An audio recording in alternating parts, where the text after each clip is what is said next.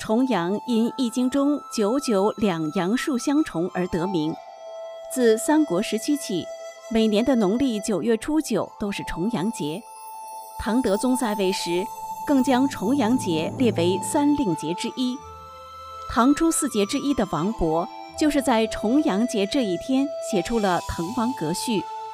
从彼时起，落霞与孤鹜齐飞，秋水共长天一色。被人们传颂至今。中国民间素有重阳节登高、祭祖及祈求丰收等习俗。登高远眺，踏秋赏菊，饮菊花酒，品重阳糕。因九九与九九同音，人们还把重阳节作为祈求延年益寿的节日。华人社区也常把九九重阳称为老年节。一九八九年。中国曾将重阳节定为老年节，然而在如今的中国大陆，有十分之一的中国人却被剥夺了过正常生活的权利，更谈不上在重阳这一天与家人一同赏秋过节。这十分之一的中国人，就是坚持修炼法轮功的人们及支持其练功的家人。据明慧网十月二十日报道，河南新乡女子监狱非法关押了很多法轮功学员，大都是八十多岁的老太太，有的被害的生活不能自理，有的坐轮椅。河南是迫害法轮功学员非常严重的省份之一。这位稿件的作者说，在河南就是这样，不放弃信仰和练功的法轮功学员，一旦被起诉。就是三年至十几年的刑期，哪怕有本转法轮，也被作为依据判三年关押。长期关押、长期洗脑成了家常便饭，这比文革十年浩劫还恶劣。河南省信阳市施河区八十岁的法轮功学员白玉珍，在今年一月被劫持到新乡女子监狱，现在得知老人血压高、耳聋。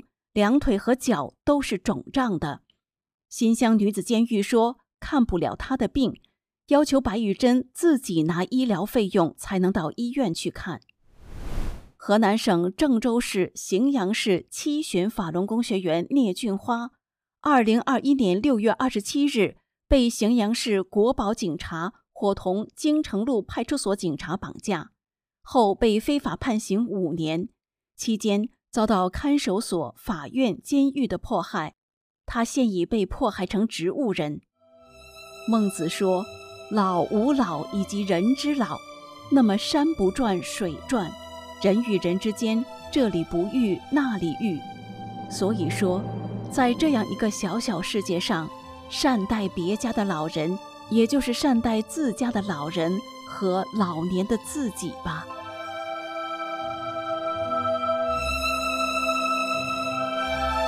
另据明慧网通讯员安徽报道，安徽省阜阳市八十六岁的法轮功学员王学斌，二零一七年九月三十日被过阳县法院几个人用担架抬到救护车上，劫持到安徽省宿州监狱非法关押。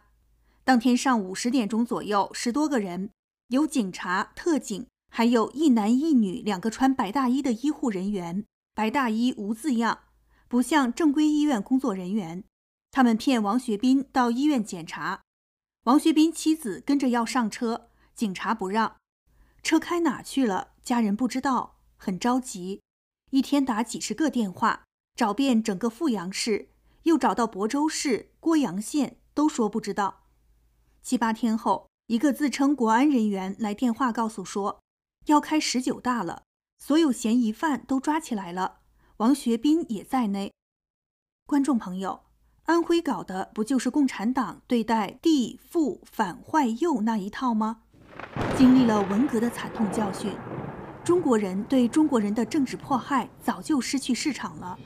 法轮功学员二十四年来遭受的迫害，是中国人的耻辱。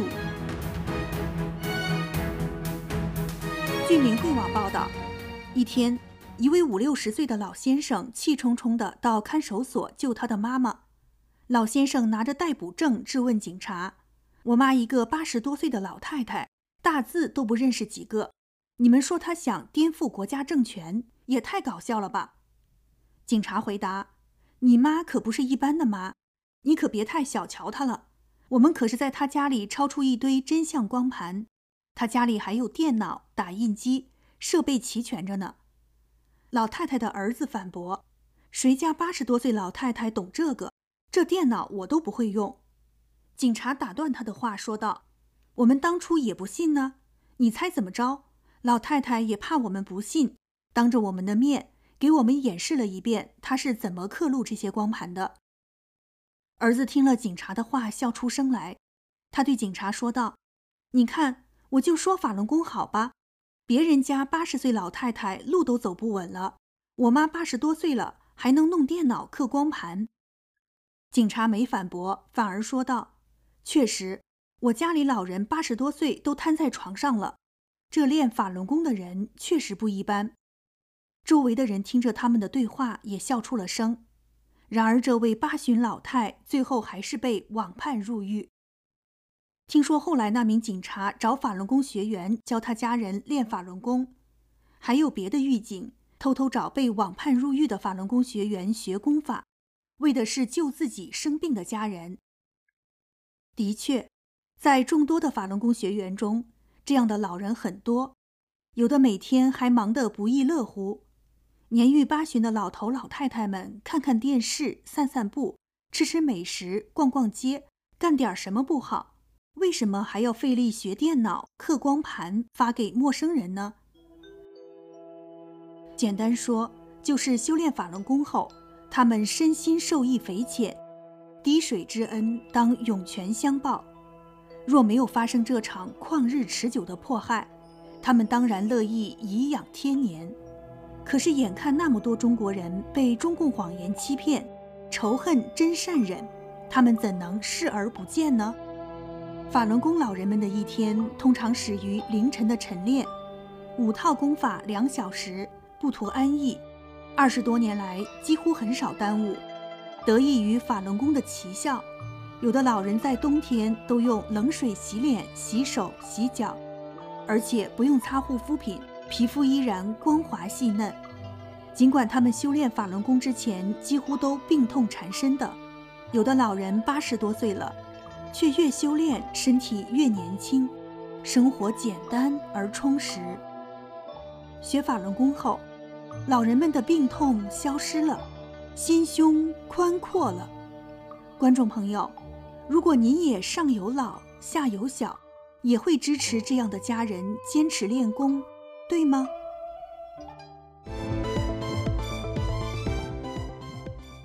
共产党宣传法轮功有组织和政府对着干，真相是什么呢？一位九十四岁的老人于二零二三年五月。在明慧网发表文章，分享自己的故事。他说：“我是农村老年大法弟子，今年九十四岁。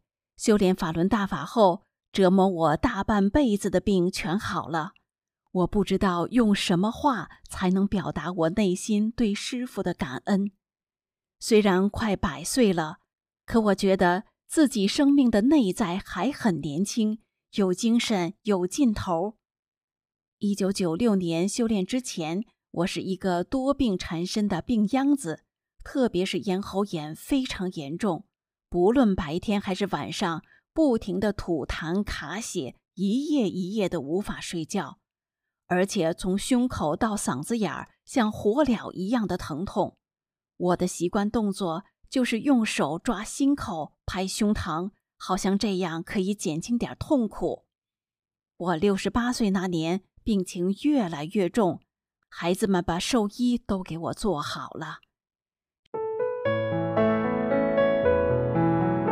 谁也没想到，六十八岁那年，我得到了性命双修的法轮大法，迎来了幸福的新的人生。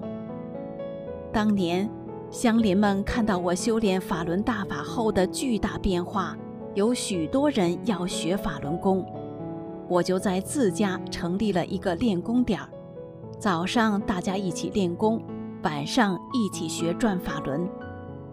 慢慢的，我能读《转法轮》了。后来里边的字我全都认识了。当邻居到我家串门，看到我念书时，都感到好新鲜、好神奇。用他们的话说，从没见过这么大岁数的人念书。我九十一岁那年冬天下雪了，儿子不在家，我扛着竹扫帚爬上梯子，在房顶上扫雪。后来邻居看到了，拿起手机就给我照相，还大声说：“嫂子，我要给您照张相，发到网上，让人们看看。”九十岁的老太太在房顶扫雪，我要给您申请吉尼斯纪录。